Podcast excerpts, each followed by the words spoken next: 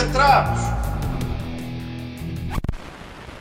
Olá a todos, mais uma semana, mais um episódio do Boca Trapos, comigo, Mónica Moreira. Hoje vou estar à conversa com Guilherme Fonseca. Ele é humorista, argumentista e podcaster. Além disso, acaba de lançar um livro e faz-vos rir pela televisão quase sem darem por isso. Como? Vamos descobrir já a seguir. Guilherme, muito bem-vindo ao Boca Trapos. Obrigado eu, é um prazer estar aqui. o prazer é todo meu, já andava aqui a, a fisgar-te, entre aspas, há algum tempo, ainda não tinha tido a oportunidade, mas finalmente cá estamos nós, não é? Cá estamos, cá estamos, isso é que é preciso. Exatamente, e numa boa altura, uma altura excelente para ti, especialmente, acabas de lançar um livro que está fresquíssimo nos escaparates e mesmo a tempo do Natal, não é? Haverá altura melhor para lançar um livro? Epá, sabes que uh, a editora não é parva nenhuma e obviamente que diz assim: oh, Guilherme, nós gostávamos muito de escrever um livro connosco, uma coisa humorística. Eu, claro, claro, vamos embora. Mandei-lhes assim cinco uhum. ou seis ideias e eles escolheram esta. E depois eles disseram assim: vamos lançar então em novembro. E eu, ah, que é para depois ser prenda. E eles, sim, sim, exatamente. claro, não brincam em editora, serviço, não é? Ah, pois claro, são muito espertos. Eles planeiam logo isto e então o livro sai agora em novembro para depois as pessoas idealmente oferecerem todas ao tio negacionista o meu livro no Natal. Exatamente, estamos a duas semanas do Natal, toda a gente vai deixar para a última a compra das prendas, como habitual, uh, e chegando a uma FNAC como qualquer outra livraria que, que, que, desapareça, não é? A tua capa cor de laranja está lá em destaque. Uh... Sim, curiosamente há dois livros com a capa cor de laranja neste momento no mercado ah, é? uh, e que são completamente antagónicos, são o meu e o do Gustavo Santos. Uau! Não, Epá, não foi planeado, nós não fazíamos ideia e acredito que o Gustavo também não, mas Sim. pronto, saíram os dois livros com a capa cor de laranja. Uh, não se enganem porque um é o oposto do outro. Eh, convém, não é? Não se enganarem. Exato. e tiveste alguma reação por causa deste facto eh, relativamente ao Gustavo ou nem por isso? Não, não, não. Eu acho que eu e ele, felizmente, não nos mexemos no mesmo público, nem nos mesmos uhum. passos, e então nunca nos cruzámos. Por acaso, quando fui à FNAC de Leiria, descobri Sim. que eu ia à FNAC de Leiria no sábado e ele no domingo. Portanto, foi por meras 24 horas que não nos cruzámos com os nossos livrinhos cor de laranja. Mas, infelizmente, não aconteceu. Okay. Sim. Muito bem. Olha, Guilherme, vamos falar um bocadinho então aqui sobre este teu livro, Deve Ser Deve. Uhum. Tem aqui um subtítulo: Negacionismos e Teorias da Conspiração Escarafunchados com Humor, é isso? Exatamente. É sim, assim que, que tu fiz... descreves o livro, sim. sim, eu acho que é a melhor maneira, porque o que eu fiz foi partir de negacionismos, ou seja, cada capítulo tem um negacionismo diferente, começa com a Covid uhum. um, e depois estou aqui a abrir o índice do meu próprio livro. um, eh, começa com o não, não há um vírus, depois não, a Terra não é redonda. Uh, não o homem não foi à lua, não o clima não está a mudar, não ele não morreu e não Leiria não existe. Eu okay. parto destes negacionismos e depois, associados a estes negacionismos, há sempre algumas teorias da conspiração uhum. que procuram explicar uh, os vazios deixados pelo negacionismo. Basicamente é assim que funciona: é um negacionista aparece e diz: Não vou levar a vacina porque a vacina faz mal, a, vaci uhum. a, a vacina vai-me fazer mal. E depois aparece um teórico da conspiração e diz: E mais! E tem um chip do Bill Gates. E um acrescenta um ponto, não é? Exatamente. Onde está um negacionista, a seguir vem um teórico da conspiração. Exatamente. E destes capítulos que tu acabaste de escrever, tens um preferido? Há um negacionismo preferido? Uh, eu gosto do, da Covid, porque, obviamente, como hum. foi uma hum. coisa que nós todos vivemos durante dois anos, uh, está quente nas nossas vidas. Uhum. A Terra não é redonda, também é divertido, porque uma coisa é nós sabermos que há terraplanistas, pessoas que duvidam que a Terra seja redonda e que acham que é plana, mas foi giro descobrir e investigar depois como é que estas pessoas imaginavam de facto a Terra, que é uma coisa, é um passo ainda maior na chalupice que, que eu não. Sim, sim. Sem nunca dúvida. tinha ouvido. Uh, o Não, o Homem Não Foi à Lua, sobre os negacionistas da ida do Homem à Lua, é gira uhum. porque depois mete cinema e o Shining e o Kubrick. Uhum. Um, e se quiseres, não... até vídeos dos Rammstein, não é? Ah, esta não conheço, isso é o quê? Eles têm um vídeo que se chama América, com capa, uhum. de uma música, agora não me lembro qual é que é o, o álbum, mas o, o, vídeo tem uma alusão a esse facto, não é? De ter sido encenado. Vamos assim ah, dizer. Giro, olha, não fazia ideia. Eh, eu, Podes eh, verificar, entretanto, sim. Eu, durante a investigação do meu livro, eu descobri que havia muitos rappers associados a negacionismos. Parece uhum. que cada negacionismo, eu descobria sempre um rapper lá pelo meio.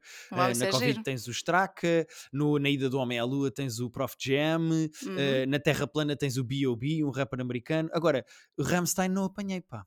Uh, depois tu vai, vais ver o videoclipe então para, para depois uh, vou ver, vou ver, essa boa. dica. ok, então e no meio disto tudo, com essa lista enorme de negacionismos, como é que tu foste descobrir esses exemplos específicos dos quais querias falar? Olha, eh, fui eh, eh, puxando pela cabeça e pensando nos grandes negacionismos que eu conheci, investiguei muito na internet e Uhum. depois havia uns que eram só desagradáveis e depressivos e eram complicados de usar num livro de humor, como por exemplo, há pessoas que negam o Holocausto ou negam, Sim, sim. negam os números do Holocausto e eu pensei, epá, por muito boas piadas que eu consiga fazer com isto, será que isto tem graça? Quero ir por aqui? É muito para baixo. A própria editora depois disse, eu mandei-lhes assim uma lista com, imagina, 20 negacionismos e eles disseram, epá, este é um bocado para baixo e eu concordei. Uhum. E então investiguei estes e, e depois, como estes tinham tão, tanto sumo, tinha tanta coisa por onde, eh, lá está, escarafunchar, como diz na capa, Sim. que eu acabei por ficar por estes. Mas depois também havia um negacionismo de Sandy Hook, do massacre de Sandy Ah, Hook. Tudo o que fosse que metesse mortes ou negar mortes, eu achei, eh, se calhar não Vamos vou tanto por aqui, é parte. menos Uhum. divertido, sim. Não, ok, até porque lá está, há tantos, não é, no mundo que tinha- teria de ser feito um processo de seleção rigoroso que tu acabaste por fazer, não é, para chegar a estes que, que usas. Sim, completamente. Uma coisa que eu digo no fim do livro, eh, e que acho que conseguimos todos concordar, é que eu acho que chegámos a uma fase, pela maneira como nós lidamos com a informação e com as notícias e com o que é que é um Uhum. facto, e é aquela frase que o Gustavo Santos, eu peço desculpa estar a citá-lo outra vez, mas que ele diz muito, que é eu tenho a minha verdade, tu tens a tua verdade, como se a verdade fosse uma coisa que toda a gente pode ter, não é? Sim, Cada um sim. tem a sua. Ele parece a Oprah a dizer: Tu tens uma verdade, tu tens uma verdade, tu tens uma verdade. E hum, eu acho que chegámos a uma fase em que, se uma pessoa for ver bem, cada vez que acontece qualquer coisa, há um negacionismo associado. A- Começou a guerra e há pessoas que acham que a guerra foi planeada pela nova ordem mundial para nos, para nos Uhum. eh, controlar.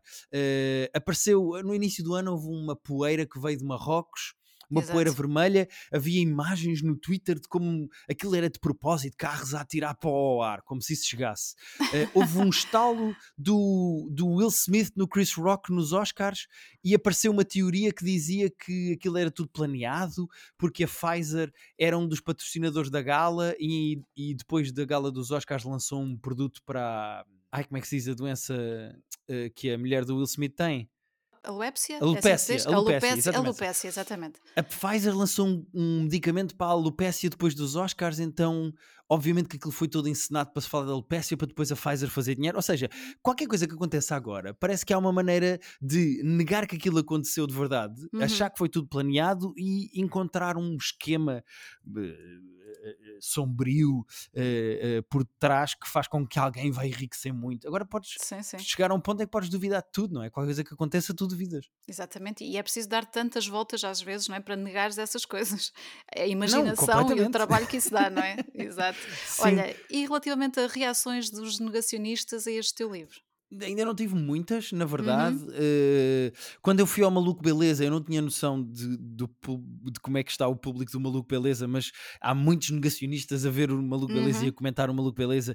E durante não só o direto, como depois nos comentários do YouTube, há, há muitos a insultarem-me e a chamarem-me coisas e a dizerem que eh, a, a, a aluir.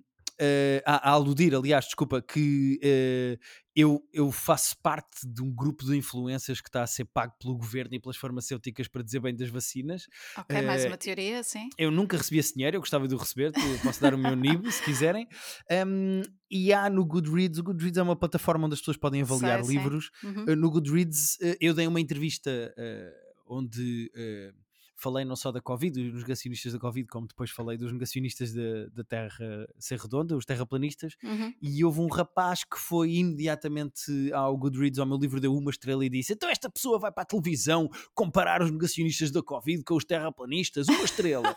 Pronto, e ele nem leu o livro, mas deu-me uma estrela. Não gostam de ser comparados, portanto são, Não, são não, teorias eh, diferentes, negacionistas diferentes. Sim, há, há Nada um de misturas. o, o lado que eles dizem que eu estar a duvidar agora da Covid e achar que isto são as farmacêuticas e os governos eh, não faz de mim um maluquinho tão grande como esses da Terra plana.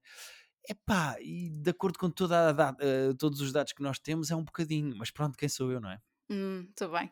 E olha, desde a da altura da criação do, do livro até agora, e uma vez que o livro já está aí para qualquer pessoa ler, e já tiveste assim, um bocadinho uma amostra dessas reações, Uhum. alguma vez te passou pela cabeça que um dia um deles te pode fazer uma espera, confrontar diretamente eh, por causa do que tu escreveste?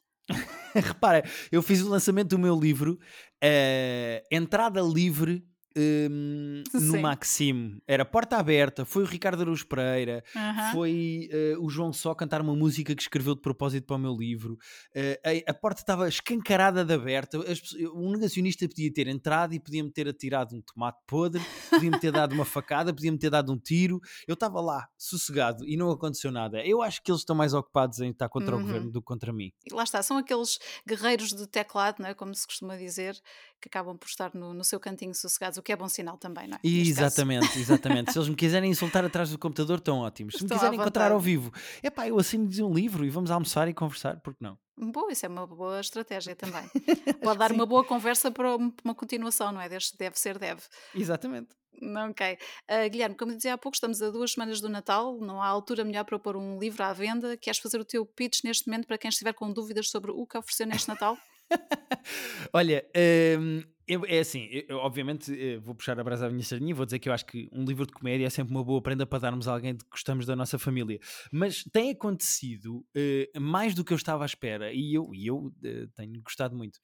As pessoas virem, por exemplo, foram à FNAC do Colombo, foram à FNAC de Leiria, pessoas que Uhum. compraram o livro e me pediram para assinar e dedicar a familiares negacionistas. E depois eu pergunto, mas esta pessoa é negacionista do quê? E a pessoa diz, ah, esta acha que, o meu namorado acha que o homem nunca foi à lua. E eu, perfeito. Então na dedicatória digo, olha, vais gostar muito do capítulo X, este livro é para Isso ti. é muito personalizado. Sim, e aconteceu em Leiria uma rapariga que veio ter comigo com o livro e disse, ah, é para ti. E ela, não, não, é para o meu avô. E eu, ah, e ele é negacionista do quê? E ela, de tudo. e eu, epá, ele consegue fazer o bingo. Pronto, perfeito, ele vai adorar este livro. Hum, portanto, tem sido giro ver algumas pessoas que me pedem para, para dedicar os livros que compraram a familiares negacionistas. Uhum. É sempre giro. Portanto, bom para qualquer pessoa que tenha um familiar negacionista. Sim, ou não, quer dizer, Ou- eh, ou alguém que suspeitam que vai ser um dia. hum, eu, eu acho que se eu conseguir fazer rir tanto uma pessoa que tenha um negacionista na família como um próprio do negacionista, para mim Uhum. está ótimo. Exato. Eh, falaste aí em algumas apresentações que já aconteceram pelo país, mas sei que ainda falta pelo menos uma, não é? Lá para o norte. Como é que isto vai ser? Tens algum plano? Sim, eu não posso fazer nada em Lisboa sem receber 57 mensagens no Instagram e no Twitter a dizer e o Porto, e o Porto, e o Porto. Exatamente, é sempre.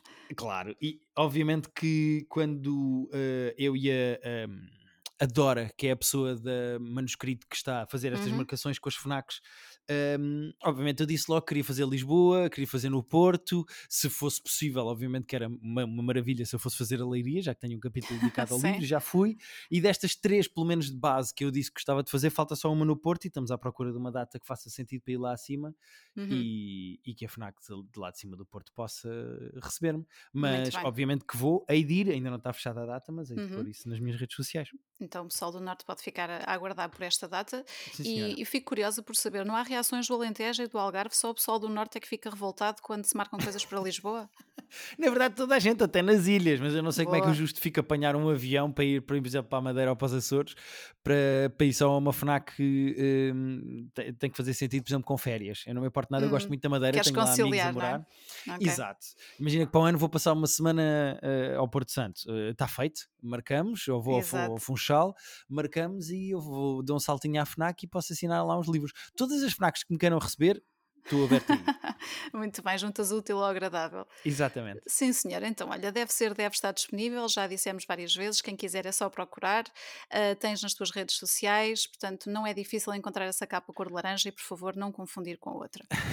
não de todo. Ainda Fica para mais, mensagem, sim. na WUC, na FNAC e na Bertrand podem comprar e eles mandam para casa. Portanto, eh, nem Boa, tenho que sair de casa para ir para um centro comercial agora em dezembro que ninguém gosta. Exatamente. Fica então essa, essa mensagem. Vamos passar aqui para, para outro capítulo, porque podcasts, e, e assim é contigo, não é? Já o Deve Ser Deve tem também um podcast. Foste muito rápido, não é? Assim que já o livro estava para sair, não é? já tinhas essa ideia de, de- de pôr isto em podcast, mas tu tens uma série de outros podcasts. Portanto, Sim, eu tenho demasiados nesta altura.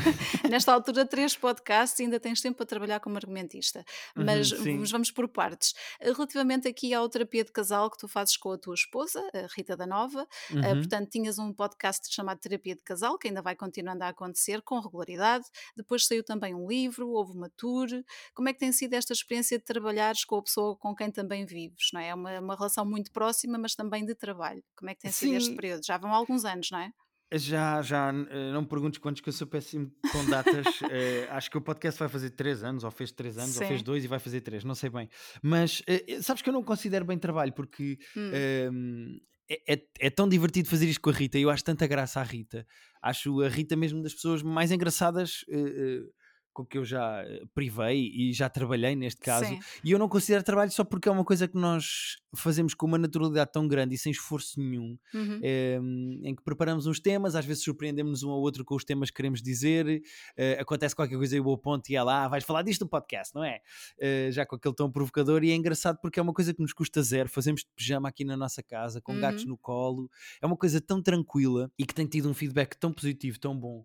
Uh, não só nas datas que fizemos ao vivo, uh, como com o livro, tem, tem corrido tão bem. Eu, não considero bem trabalho, sabes? okay. É um privilégio grande poder, de pijama na minha sala, fazer uma coisa que depois é ouvida por tanta gente. Fico Exatamente. Eu sei que vocês têm uma história engraçada, que se conheceram a jogar ao sério num festival já há uns anos, que se casaram uhum. entretanto, e eu tenho sempre uma curiosidade, eh, especialmente desde que aconteceu a pandemia para agora, que tem a ver com, com esta relação próxima que as pessoas têm, a vida de, de casado, eh, durante um confinamento. E neste caso, sendo vocês os dois produtores de conteúdos, não é? Uh, durante uhum. a altura em que estiveram fechados em casa, foi mais fácil ou mais difícil trabalhar ou fazer este conteúdo que tu não consideras trabalho, mas que acaba por ser quase uma obrigação para quem ouve, não é? Este cumprir com, com o conteúdo. Sim, uh, felizmente nós temos a possibilidade e a felicidade de ter uma casa em que cada um tem o seu escritório.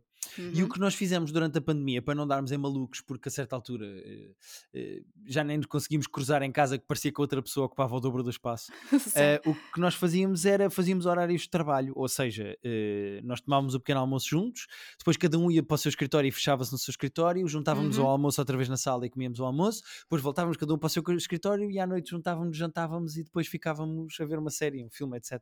Portanto, nós fizemos vida de escritório apesar de estarmos os dois fechados em casa. E eu uhum. acho que esse foi o segredo para a nossa sanidade mental. Eu não quero imaginar o que teria sido se eu e a Rita morássemos numa casa, sim, onde não tivéssemos um espaço em que pudéssemos estar eh, isolados a 100%. Acho que Exato. não ia ter dado. Ah, um de nós tinha acabado morto. Ouvem-se muitas histórias de coisas que aconteceram com casais durante esse período. Uh, uns aproximaram-se mais, outros afastaram-se, muita gente se separou também, infelizmente. Uh, mas eu fico sempre curiosa neste, neste termo de, do, do ser criativo, de ter que trabalhar uh, muito, de forma muito focada, muito concentrada no, em temas e ter que cumprir com, com prazos e etc. e vocês, nessa altura, apesar de terem essa vantagem né, de estarem separados fisicamente dentro de casa e conseguirem continuar a fazer os vossos trabalhos, sentiram-se mais criativos ou menos criativos durante esse período? É meio complicado porque por um lado, por um lado menos, uhum. uh, porque uma pessoa saindo de casa menos vezes e fazendo menos coisas e parece que tem que acontecer coisas na tua vida e tens de fazer coisas, principalmente na comédia, para teres o, o que falar e com o que reagir. Sim. E eu gosto muito de olhar para pessoas, ver pessoas, eu gosto de estar em sítios com pessoas para, para ter o que dizer. É complicado fazer tudo olhando pela janela. Uh, Falta esse material, não é? O, daquilo que tu observas na, na rua.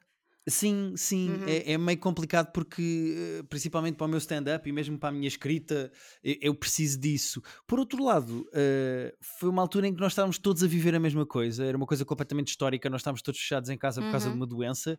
Um, e ao mesmo tempo uma pessoa tem sempre aquela sensação de está a acontecer história e uma pessoa tenta fazer uma piada sobre a Covid e depois abre o Twitter e há 57 variações da mesma piada e uma pessoa pensa ok, então não vou fazer esta, vou por aqui o que é que tem graça? De que maneira nova é que eu posso olhar para isto? E felizmente eu nunca parei de trabalhar o Isto é Gozar com quem trabalha continuou uhum. sempre durante a pandemia, nós continuámos a trabalhar uh, muito mais à distância, só nos encontrávamos claro. praticamente para escrever o guião e gravar mas como eu nunca parei de trabalhar eu não nunca senti tanto. esse lado uhum. da criatividade a bloquear, acho eu, a estar mais parado. A não okay. ser no stand-up, foi muito difícil estar tanto tempo sem fazer stand-up. Hum, acredito que sim. E tu falavas exatamente desta questão de seres um humorista de, de observação, precisas de, de, observar pessoas, não é? E gostas de observar pessoas para teres o teu material. Com este é... livro eu sou mais um humorista de investigação, que ainda é sim, pior. Também. Mas, sim, também. mas a minha pergunta ia no sentido de, uh, como humorista, uh, gostas mais de te sentir, por exemplo, a fazer um podcast em casa, no, no teu sossego, ou mais de fazer uma tour, estar a fazer stand-up, ter contacto com as pessoas? É Gostas assim, mais não... de uma coisa ou de outra? Se é que podes escolher, claro. Não vou mentir que me dá muito prazer ficar em casa e não ter que sair. E estar uhum. sossegadinho no meu sofá com os meus gatos e com uma manta e a beber um chá. Eu transformei-me na minha mulher, entretanto, durante a pandemia. Mas uh, eu acho que a, a sensação de fazer stand-up comedy e do texto funcionar quando tu estás a fazer stand-up comedy uhum. é uma uhum. coisa que eu não encontrei mais nada. Eu não, não encontro paralelo em nenhuma outra forma de fazer o meu trabalho. E eu tenho muitas saudades de. E durante a pandemia sofri muito com isso, mas tenho sempre muitas saudades de fazer stand-up comedy.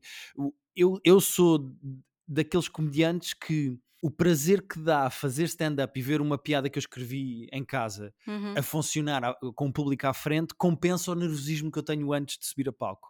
E eu uh, gostava muito de fazer um sol para o ano, de escrever uh, uh, e de montar um, um, espetáculo e depois andar com ele e fazer datas para o ano. eu acho que eu não consigo comparar ou escolher, acho que são coisas muito diferentes. Sim, claro. o podcast, uma pessoa prepara uns temas e depois bate bolas com a Rita. É, há sempre muito uhum. improviso uhum. na maneira como a conversa evolui, é ação-reação. Olha, era como apresentar o, o curto-circuito há uns anos. Sim. É, tu podes ter um alinhamento base, mas depois o direto aquilo, tu tens, tens a rede montada, mas depois fazes os teus. Os teus uhum. o, o, trapezista salta lá em cima em direto. Sim, sim. Stand-up é completamente diferente. Stand-up é, é, é, é, tem muito mais trabalho de bastidores, é escrever, escrever, escrever, uhum. testar. E a reação a escrever, é, imediata, não é? Sim. Exatamente. Tu apresentas uma coisa fechada. Gravar um podcast não é uma coisa fechada, é estás a construir em direto, é diferente. Uhum. E falaste aí numa outra experiência que tu tiveste como apresentador, como é que foi para ti? Estares à frente de uma câmara a fazer um programa de, de televisão, não estares na parte de trás a escrever para outra pessoa. Olha, foi, foi engraçado. Eu já tinha tido algumas experiências, mas não nenhuma como o curto-circuito. O curto-circuito é uhum. é mesmo. É, é aquela conversa que todos os ex-apresentadores têm, mas é, é uma escola. O curto-circuito é uma escola. Porque é verdade, o que eles querem dizer, e eu compreendo, um, é que a, a, liberdade que te dá fazeres um programa em direto como o curto-circuito parece ficção científica, é uma coisa que não existe em lado nenhum. Não há nenhum programa em lado nenhum em que tu possas estar 45 minutos, uma hora, só a atender chamadas e a conversar com a pessoa ao teu lado e estás a fazer um programa de televisão. E uhum. essa capacidade de, de, reação, esse desenvencilhar de improviso, uh, esse malabarismo de, de, temas e de chamadas e de conversa e do que é que pode acontecer e como é que eu uso o estúdio e para onde é que eu vou e qual é a câmara, eu acho que isso não existe em mais lado nenhum. Uhum. Uh... E tu apanhaste uma fase já um bocadinho diferente, não é? Em que o curto-circuito já era um bocadinho mais, mais curto, mais planeado, não é? Se tivesse Sim, apanhado há uns anos com 3 horas em direto, com quase nada disso tu descreveste, ainda poderia ter sido uma experiência mais radical, não é? Pois, imagina, sim. sim. Mas eu mas felizmente. Isso, não é? Sim. sim, eu felizmente ainda apanhei uma fase do curto-circuito em que era em direto uhum. e com chamadas e com tweets. E eu ainda apanhei uma fase em que o programa era, vá, uma versão mais curta de, do, do seu antecessor, mas ainda Sim. era uma versão com muito. Uh, rega bof, vou dizer assim. Uhum. Portanto, eu acho que ainda aproveitei muito e cresci muito Sim. com o programa. Uhum. E levaste muito do, do Guilherme Humorista para o curto-circuito? Ah, claro, claro, claro. Eu acho que até foi uma das ideias para me virem buscar e para me convidarem para apresentar foi essa. Porque uhum. eu acho que uh, há uma parte de apresentar o curto-circuito que é parecida com o estar em palco. Um, não tanto no construir no momento, porque quando eu vou fazer stand-up comedy, lá está, eu levo o texto comigo, não uhum. nessa parte de, de, de, preparação, mas na parte do construir. É engraçado porque às vezes estás a fazer crowdwork e metes conversa com uma pessoa no público e tens de construir na altura uma resposta engraçada. E o CC, quando era atender chamadas e ler tweets, era reagir a coisas que iam acontecendo. E quanto uhum. mais depressa fosse o teu tempo de reação, Uh, no stand-up, melhor eu acho que apresentaria o CC e foi uma experiência uhum. muito boa, eu gostei muito. E vieste a fazer outro programa de televisão que não fosse nesse, nesse estilo, por exemplo? Eu acho que sim, uh, uhum. eu acho que sim. Eu, eu, eu acho que, que, sou e vou ser para sempre uma pessoa de escrever para depois se fazer. Seja Sim. eu fazer, seja outra pessoa fazer. Eu uhum. gosto muito de montar programas, de pensar programas e de os escrever, de deixar um bom guião, de deixar tudo pronto para depois alguém chegar à frente de uma câmara e fazer. Mas também tenho esse lado em que gosto de, de, de, gosto dessa experiência, gostei dessa experiência do CC, gostei da experiência de apresentar um inferno, gostei Sim. da experiência de fazer sketches no canal Q, ou seja, eu também gosto desse lado, apesar de eu achar que é sempre uma coisa uh, em que eu sou bastante pior e que eu tenho muito menos controlo, mas que, mas que me diverte, porque não? Uhum, exato. Uh, tu tocaste aí num, ponto, esse teu papel como guionista, que, que já fazes há algum tempo, eh, e há sempre que as pessoas que veem televisão nem sempre têm aquela ideia concreta do que é que se passa do outro lado, não é? Uh, tu tens, neste caso aqui no programa que fazes neste momento, que agora me está a escapar o nome, ajuda-me. Isto é gozar com quem trabalha. Exatamente, isto é gozar com quem trabalha. Tu tens o Ricardo Aruz Pereira a dar a cara e as pessoas muitas vezes pensam que ele está ali sentado e que foi ele que escreveu todo aquele texto, que as piadas são todas dele e tudo mais, não é? Se tivesse sido, eu não tinha feito nada. Uh, exatamente, mas para quem quem vê, muitas vezes é assim que, que vê, não é? O programa. Uh, para quem está a escrever, para quem está do outro lado, como tu e uma equipa que, que trabalha contigo, um, é fácil lidar com isso? Tu saberes que estás a escrever para outra pessoa brilhar?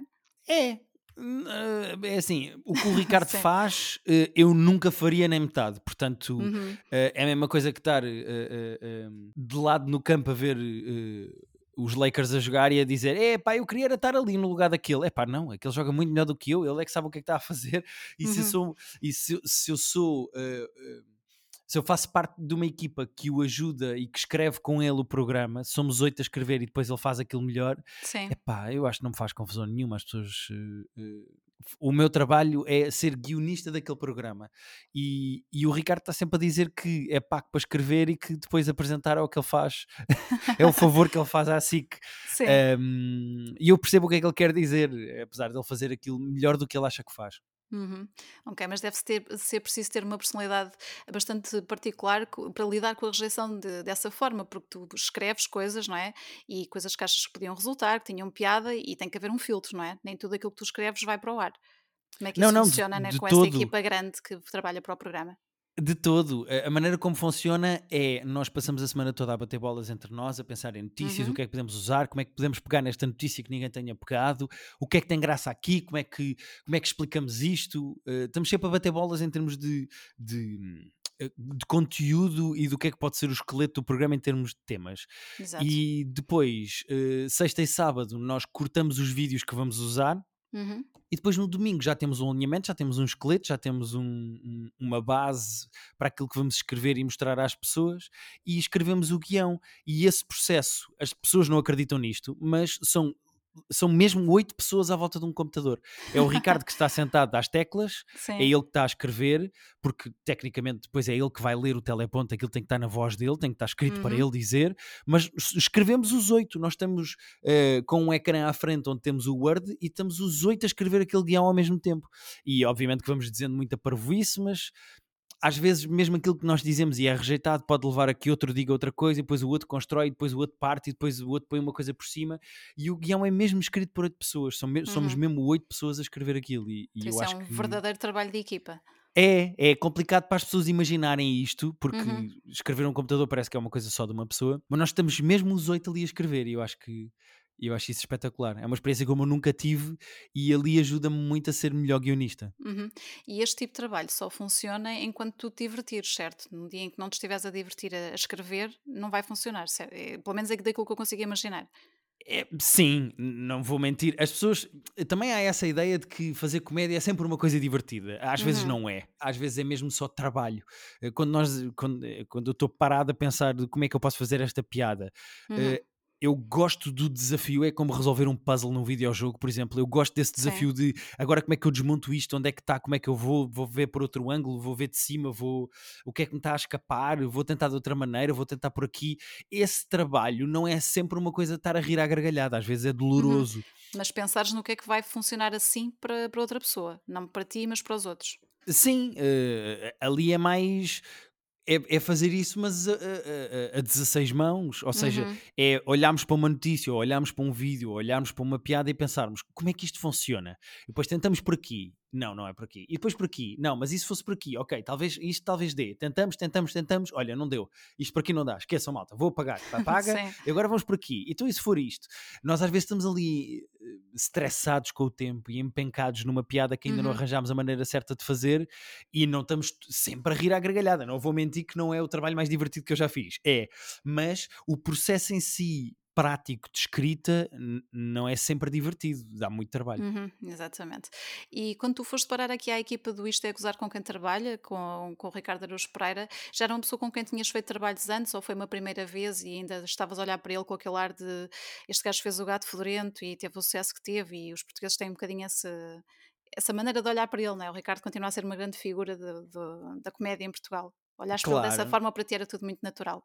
Ao início, não vou mentir, que quando eu fui chamado para fazer o programa, uh, nós íamos, o, Ricardo ia para a TVI e convidou-nos para nos juntarmos a ele, uhum. para irmos fazer o Gente Não Sabe Estar. Sim. Uh, foi, fez agora 4 anos, se não estou em erro. Foi a primeira experiência, fizemos lá um ano e depois agora estamos há 3 na SIC. E hum, quando eu fui convidado na altura ao início, era tudo novo e era uma experiência engraçada estar a trabalhar com a pessoa que eu crescia a ver na televisão e a fazer-me rir. Uh, o, o, Ricardo é, é, é, fascinante porque é muito bom naquilo que faz, é brilhante a escrever e eu acho que ainda é mais brilhante a, a, explicar, a pôr por palavras as coisas que ele tem na cabeça. E ao início uma pessoa fica fascinada de olhar para como as coisas funcionam, a, a descobrir como é que o Zé Diogo trabalha, como é que o Miguel Góes trabalha, um, com, a, com, os outros. Eh, eu já tinha tido a oportunidade de trabalhar aqui e ali, mas uhum. com aqueles três foi a primeira vez. O, o primeiro encontro foi de trabalho foi ali. Sim. E ao início uma pessoa fica deslumbrada, e ainda hoje em dia eu penso: ah, porra, que grande ângulo, que excelente piada, uh, eu não me ia lembrar disto, e ele lembrou-se, seja o Zé Diogo, seja o Miguel Góes, seja o Ricardo, uhum. mas ao início é sempre aquele deslumbramento, não é? Eu passava muito tempo assim, eu não acredito que tu numa sala a bater bolas e a dizer piadas e, e a propor piadas para um guião com estes três badamecos que, que cresci a rir com as coisas que eles fizeram, que moldaram o meu sentido de humor. Uh, ao início há assim um deslumbramento e ainda uhum. hoje mantenho um bocadinho isso porque eu não quero perder isso. Não quero perder isso. Ok, mas, mas não agora... sentiste intimidade, deu-te motivação por outro lado? Não, eu acho que não. Uh, eu nunca me senti intimidade porque nós sempre tivemos. Quem trabalha em áreas criativas acho que, eu, acho que vai perceber o que, eu, o que eu quero dizer eu acho que não podes ter medo de dizer um disparate que não tem graça ou que uhum. não é bom. Ou não... Quando estás a mandar bolas para o pinhal, é normal que, que, as bolas vão para o pinhal. Ou seja, é normal que quando estás a bater bolas e a deitar ideias para o ar, que 90%, 80% não sejam utilizáveis, sejam más. E, e eu, isso acontece com piadas e com ângulos e com e com coisas do género na comédia. É normal uhum. que a maior parte das coisas que tu digas não têm graça. É por isso que se escreve e que não se vai para palco dizer a primeira coisa que nos vem à cabeça, porque 80% não é bom. E é assim mesmo, não é? Nessa linha de trabalho, pelo menos. Sim, e como temos liberdade para, para, para, falhar, para dizer disparates não têm graça, uhum. uh, acontece imensas vezes um nós dizer um disparate não tem graça. Posso ser eu, pronto, para este exemplo hipotético. Eu digo uma piada qualquer que não tem graça, ninguém se ri, e, e se calhar até me manda uma boca de género, ah, tu achaste que isto ia funcionar e não sei o quê. E é normal depois alguém pegar e dizer, mas e se for assim? E depois uhum. alguém constrói. Ou seja, às vezes as ideias falhadas só são falhadas por si, mas ajudam claro. alguém a chegar a outra coisa boa. E Sim, dão variações é para outras ideias, não é? Exatamente. Exatamente, isso é o processo de brainstorming, é normal isso. Exatamente. Olha, e por outro lado, alguma vez tiveste alguém a escrever para ti? Uh, eu acho que não. Eu já Ainda apresentei, imagina, galas, eh, já, já, eu, eu lembro-me de apresentar o Inferno e o guião não ser meu, ou seja, uhum. eu já disse palavras de outras pessoas, mas, mas eu acho que foram coisas. Uh, mas nada que tu não tivesses a oportunidade de moldar ao teu jeito. Sim, sim. Hum, ok sim, eu não sou muito chato com isso, mas já me aconteceu fazer sketches que eram escritos por outras pessoas, uh, etc. Mas trabalhei sempre com pessoas que, que gostava e que acreditava e nunca, nunca tive que fazer o frete de ter que dizer coisas que não achava uhum. graça. Sim, Acho que então isso, isso é bom sinal. Vamos esperar que não aconteça também do futuro, não é? Pá, sim, há de acontecer, mas pronto. Então esperar que pelo menos que demore mais tempo, então, que não seja para já, não é? Sim, sim, sim, que demore. e que ninguém note e que ninguém veja. Uhum, ok. Uh, Guilherme, eu estava aqui há pouco, tínhamos falado, tu tinhas vários podcasts, um deles é o Private Joke, que é um, uhum. um terceiro projeto, além daqueles dois que já falámos, o Terapia de Casal e o Deve Ser Deve. Fazes isto com, com um amigo teu, não é?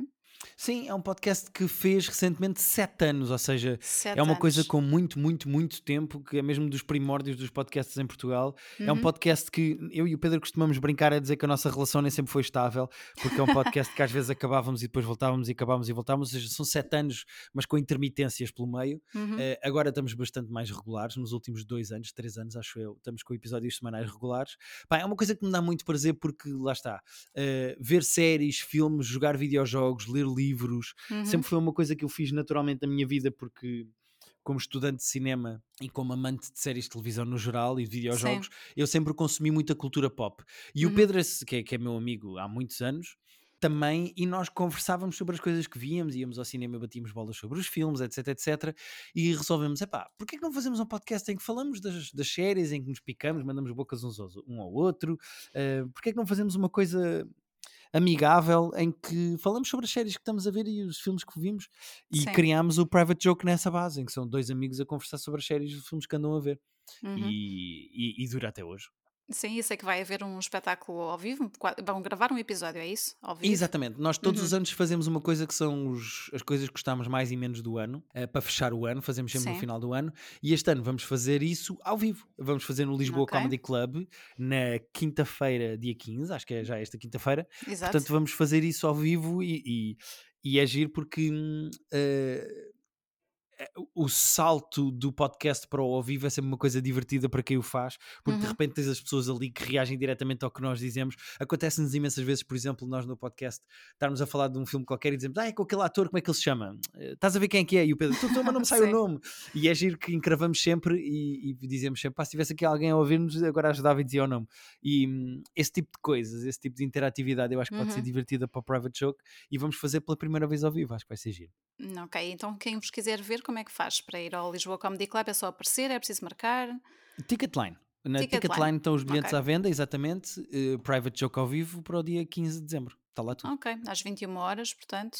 Já Exatamente. esta é quinta-feira, portanto, se quiserem aparecer, se calhar convém correr, não é? Para esses bilhetes, o espaço não é assim tão grande quanto isso. Tem 80 lugares, acho eu. Quer dizer, é, é possível se tudo correu bem que já não haja bilhetes a esta altura. Mas, mas sim.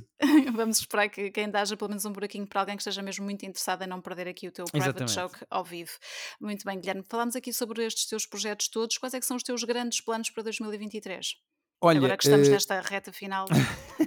Sim, eu em 2021 escrevi um livro, em 2022 escrevi um livro. Eu, para o ano, eh, um dos meus objetivos é não escrever um livro, estar quieto, okay. deixar as pessoas comprar os que eu já lancei. Uhum. Um, eu gostava de fazer um solo de stand-up comedy, eh, queria montá-lo na primeira parte do ano e levá-lo depois às pessoas na segunda metade do ano. Uh, gostava de continuar com os meus dois podcasts, com o Private Joke e com o Terapia de Casal, e corresse tudo bem. E, e continuar também com isto é gozar com quem trabalha na SIC. Uh, uhum. Acho que assim, por alto, um solo era o que eu gostava de acrescentar uh, para o ano okay. que vem. Então vou desejar que se cumpram os teus desejos para 2023. uh, eh, e para quem estiver a ouvir esta conversa hoje aqui no Boca de Trapos, se quiser seguir o teu trabalho, qual é que é a melhor forma? Onde é que te segue? Onde é que vai ver esta informação toda? Olha, eu, eu, normalmente uso mais para divulgação e para piadolas e para coisas no geral o Twitter e o Instagram. Uhum. É, é, pesquisarem por Guilherme Fon e eu estou nos dois, no Twitter Guilherme e no Instagram. Fon. São assim os dois redes, exatamente. a, okay. a, menos que o Elon Musk estrague o Twitter de vez, eu continuo por lá. Pode um, acontecer, não é? Já, já, ouvimos tanta coisa. Sim. Entretanto, eh, há pouco tempo criei também TikTok uh, okay. por pressão da minha mulher, portanto também tenho TikTok, podem me encontrar lá, mas o Instagram e o Twitter são assim as duas redes sociais que eu uso mais e principalmente uh, são essas que eu uso para divulgar o meu trabalho e o que eu vou fazendo. Portanto, acho que as pessoas podem me encontrar por lá. Ou nas livrarias. Se chegarem a uma Muito livraria bem. e disserem Guilherme Fonseca, há um livro, não há? E a pessoa diz: Sim, senhor, está aqui. E levam ao livro, exatamente. Guilherme, olha, foi um prazer estar aqui à conversa contigo hoje. Olha, no, gostei no muito, obrigado.